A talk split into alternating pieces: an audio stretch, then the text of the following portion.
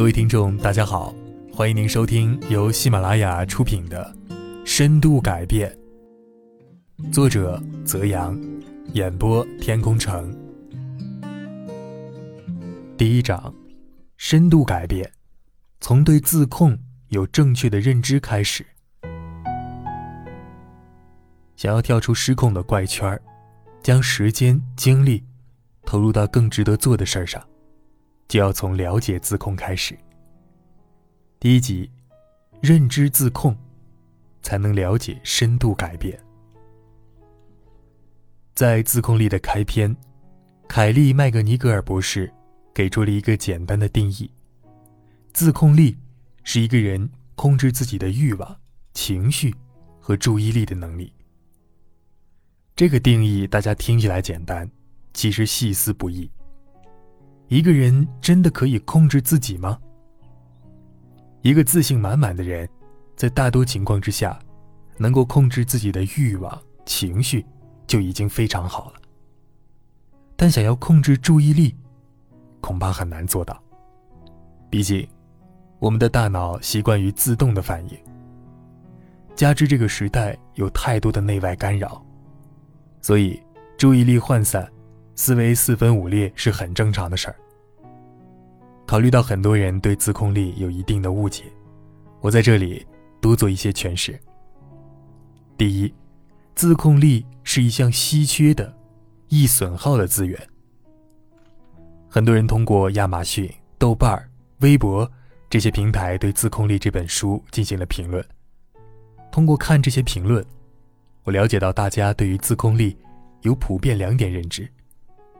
第一点，存量思维，自控力是有限的。第二，增量思维，自控力可以像肌肉一样训练或提升。这两点源于这一常识：自控力是一件极其耗费大脑能量的复杂活动，而且啊，它本身也是一种宝贵的、易损耗的稀缺资源，需要生理学做物质基础和能量支撑。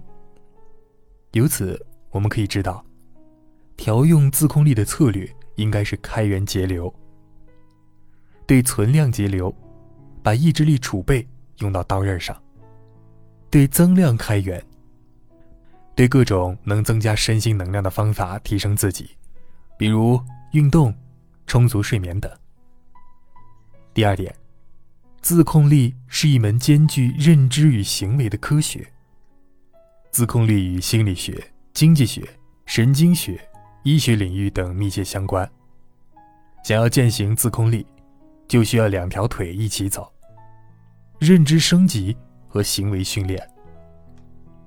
第三点，自控不仅仅是深度改变的原因，更是结果。说起自控，很多人会觉得苦，仿佛自己被逼迫一样，想想就苦恼啊。人生势必要如此的艰难吗？有些人觉得自控很痛苦啊，其实是因为他们颠倒了自控的因果关系。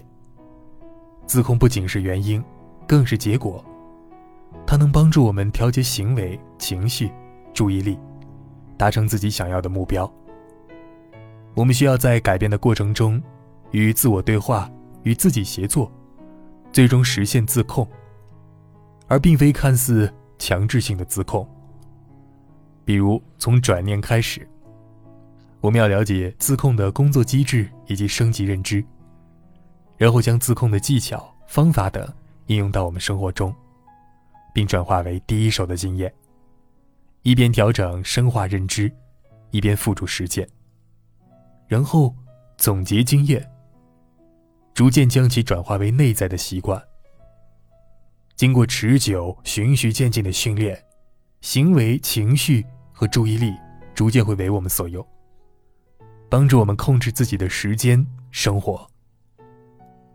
简言之啊，与其控制，不如学会与自己对话、协作。